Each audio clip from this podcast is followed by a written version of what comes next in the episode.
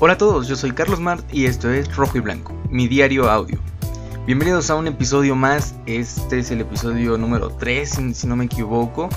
Y vaya amigos, qué, qué semana eh, eh, fue la que acaba de pasar, realmente eh, muy muy muy interesante, con muchas cosas que, que platicarles. Entonces nada, yo creo que yo creo que ya es hora de, empezar. Pero antes, si es la primera vez que estás escuchando este audio diario y te gusta el contenido, te sugiero suscribirte.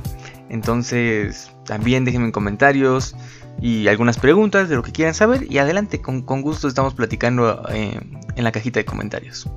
Y bueno, ahora sí, una vez que, ya mencioné esa parte, comencemos con, con, esta semana, porque vaya que semana fue, si hacíamos un poco de memoria, en la semana anterior, eh, recuerden que en los últimos días se había creado eh, esta polémica por el regreso a clases y que fue cancelado y entonces se iba a hacer un paro. ¿Y que creen amigos? En esta semana, eh, el día lunes 7, se creó el paro. Así de, sí, así es. E, estoy aquí volteando a ver el calendario para, para no equivocarme. Pero sí, el lunes 7 se creó el paro.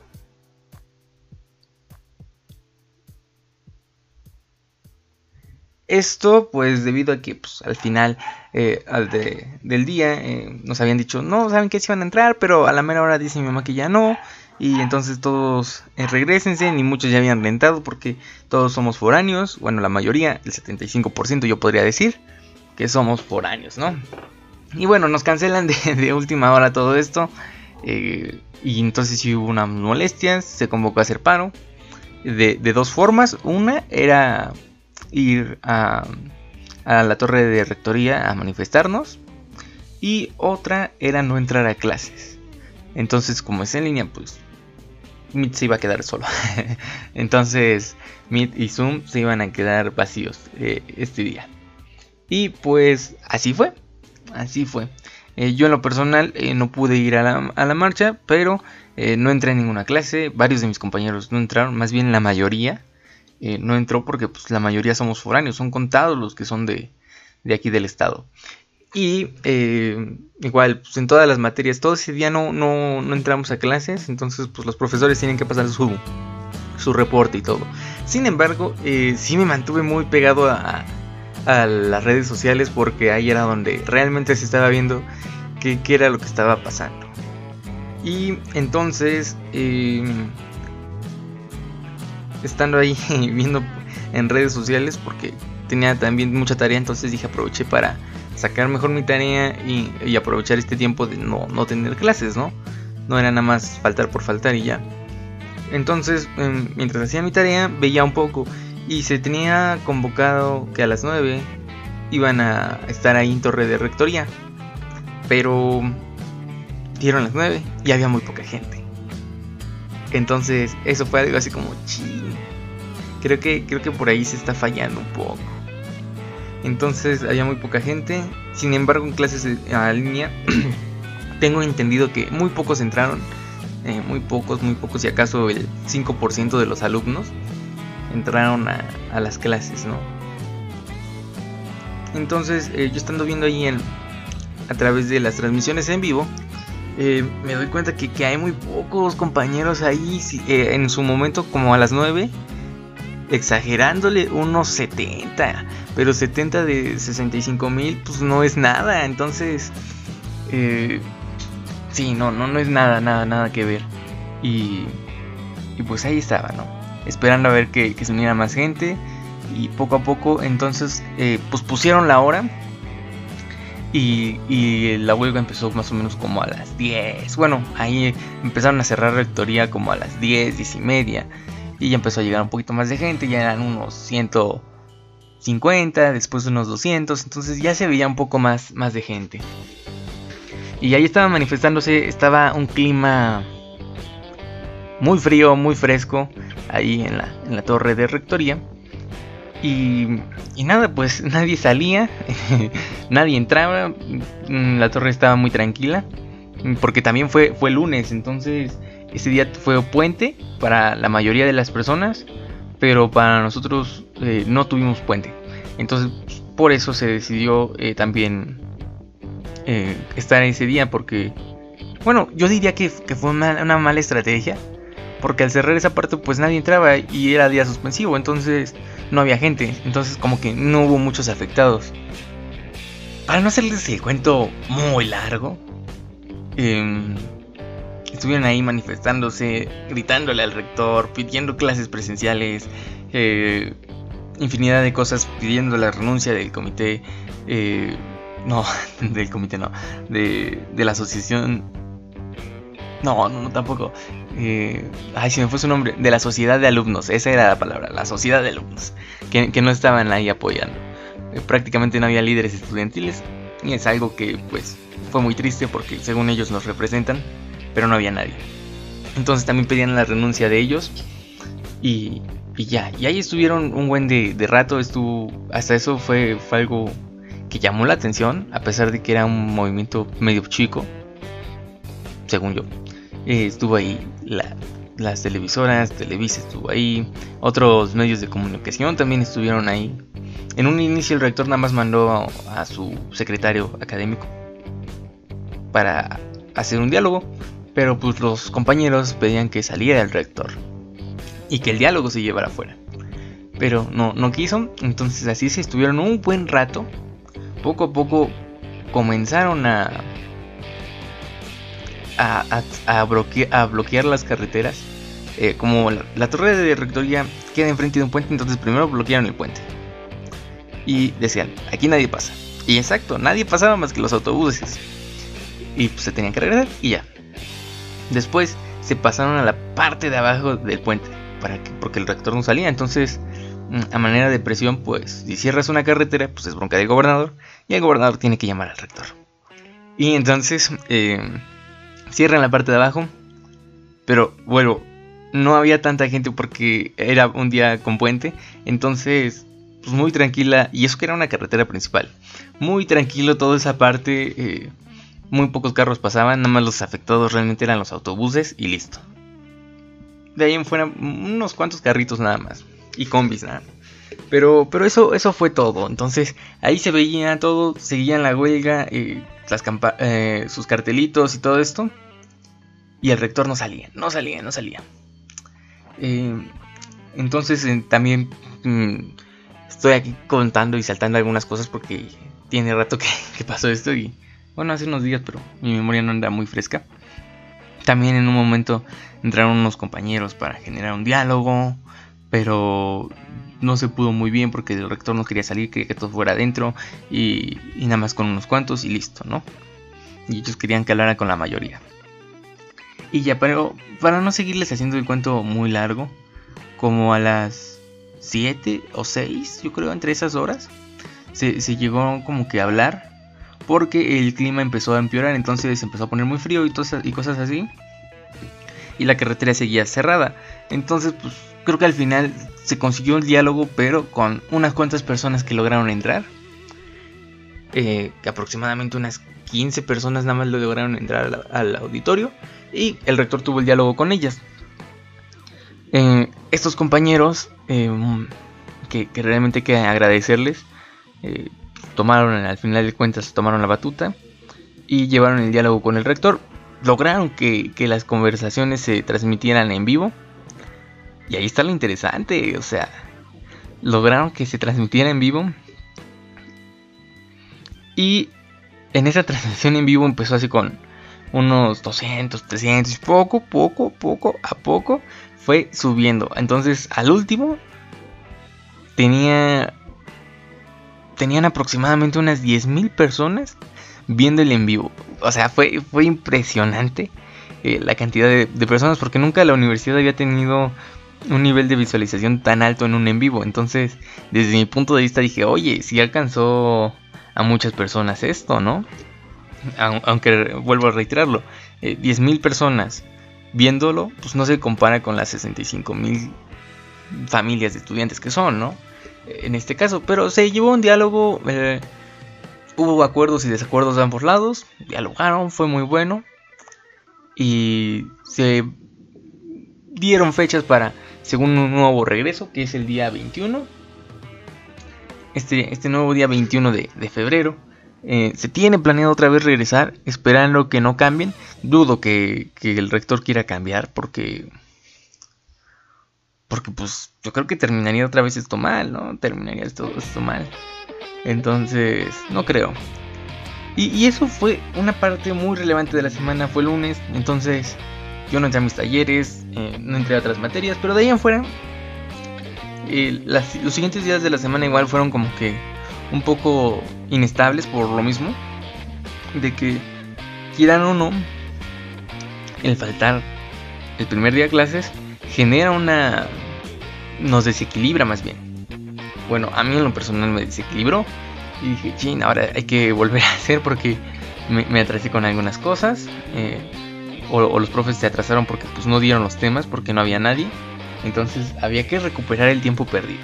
Pero yo creo que fue muy bueno y aún así todos, todos eh, estábamos conscientes de que teníamos que recuperar el tiempo perdido y pues no quedó otra que trabajar. Trabajar, trabajar. Fue, una semana un poco pesada porque em, estuvimos ahí, bueno, yo estuve ahí haciendo mis tareas un poco tarde, pero al final logré, logré creo que buenos resultados en esa semana. También cabe mencionar que, que, un profe nos mandó una lectura y me gustó mucho una frase que, que encontré en esa lectura.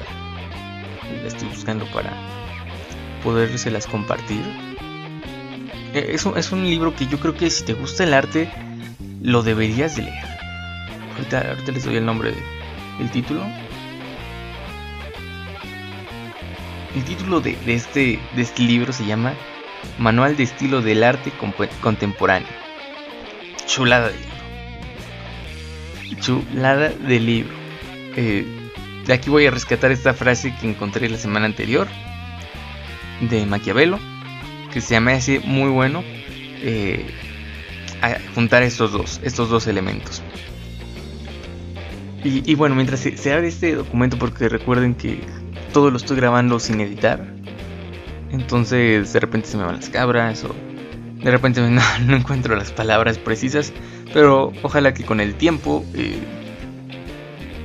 vaya obteniendo esa habilidad para poder hablar, porque también por eso mismo quise crear este, este audio diario para tener, lograr tener esa soltura en, un tiempo futuro, ¿no? Y, bueno, ¿qué, más les puedo contar? Yo, yo creo que... no, no, sé si escucharon esos ladridos, pero... Eh, alguien quiere jugar.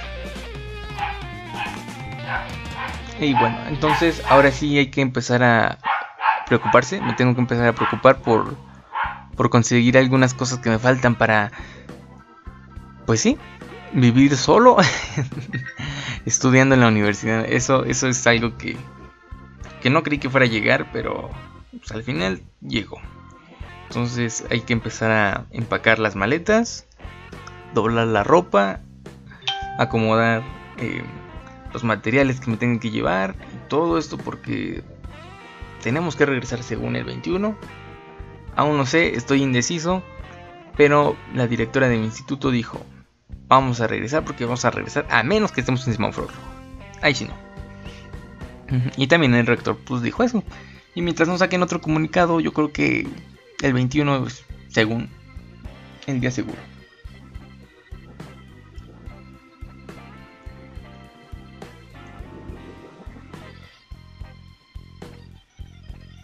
Ahora sí, ya abrió este PDF. Vuelvo a, leerles en el, título de, este libro.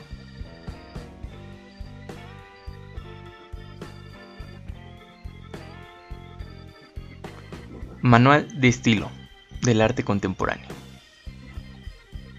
Yo, yo, creo que es muy buen libro. Y en la parte de acá abajo Oh, oh, perdí la frase.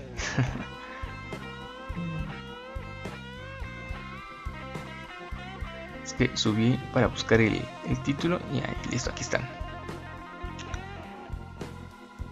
Los hombres no miran las cosas tal y como son, sino como desean que sean. Y esto los lleva a la ruina. Maquiavelo. Chulada de frase para relacionarla con el arte, la verdad. E, este, les doy una, una probadita de las páginas que he leído. E, este manual de estilo del arte contemporáneo es prácticamente una guía, sí, un manual, valga la redundancia, para eh, a los artistas, y no solamente los artistas, curadores, eh, museógrafos, todo, todo aquel que, que, que, esté en el mundo del arte, ya sea si compras, vendes, creas, acomodas, lo que tú quieras. Pero si estás en el mundo del arte, yo creo que lo tienes que leer. Es, un libro muy bueno, muy atractivo. Porque el mundo del arte lo traduce a un tablero de ajedrez. Donde cada elemento del arte lo pasa a una pieza y menciona su posición. Entonces es, es algo muy, muy atractivo desde mi punto de vista. Eh, que uno debe de conocer. Las formas de actuar para cada uno, quieran o no. Y, cómo entrar en este mundo. Porque es, es un mundo... Eh, es una burbuja más bien. Dentro de otra burbuja. Entonces tenemos un mundo normal. Y nos salimos de ese mundo para meternos en un mundo más pequeño que es el mundo del arte, pero con unas reglas para jugar muy distintas. Entonces yo lo asocio mucho a la política, mm, porque la política es algo similar, y saben que me gusta de política, y también aquí voy a hablar de política en, en algún tiempo. Y entonces se asocian y se relacionan todos estos elementos, cómo hacer, qué actuar, eh, cómo debe de actuar el artista, cómo debe de actuar el curador, cómo debe de actuar el crítico. Entonces hay muchas cosas que, se tienen en cuenta eh, para la, cómo debe de hablar igual cada uno, ¿no? Las palabras sugeridas para cada, cada posición, ¿no? En la que te encuentras. Cabe destacar que, si no me equivoco, el artista es el que tiene la posición de peón. Nada más. les dejo esa, esa espinita ahí para que se pregunten por qué el artista tiene la posición más baja. Y entren a, buscar este libro y a echarle una leída. Que, realmente yo se lo, se lo recomiendo mucho, ¿eh? Y también ahí busquen unos cuantos videitos y todo eso. Y, yo creo que es bueno. Eso es lo que rescato de esta, de esta semana. Eh, yo creo que hay más trabajos, hay muchas cosas que hacer. Mm, por ahí unas pinturas que terminar algunos dibujos que, que terminar igual de, de, darle sus detalles y ciertas cosillas, ¿no? Pero de ahí en fuera volvemos a hacer un micro resumen de todo lo resumido ya. Eh, tuvimos eh, el día del paro, la huelga, la manifestación y de ahí en fuera pues eso fue lo más relevante. Eh, después sacaron los pliegos petitorios y las respuestas y contradicciones y listo y ya y todo eso y lo que se llevó. Y según sacaron un nuevo anuncio, que el día 21, ahora sí entro a clases presenciales. Y entonces todavía falta una semana. Unas dos semanas, creo, si no me equivoco. Eh, en línea y ya. Y, bueno, ¿qué, les puedo decir? Nada, nada más, ya, eso, esto es todo. Eh, me tengo que ir preparando y...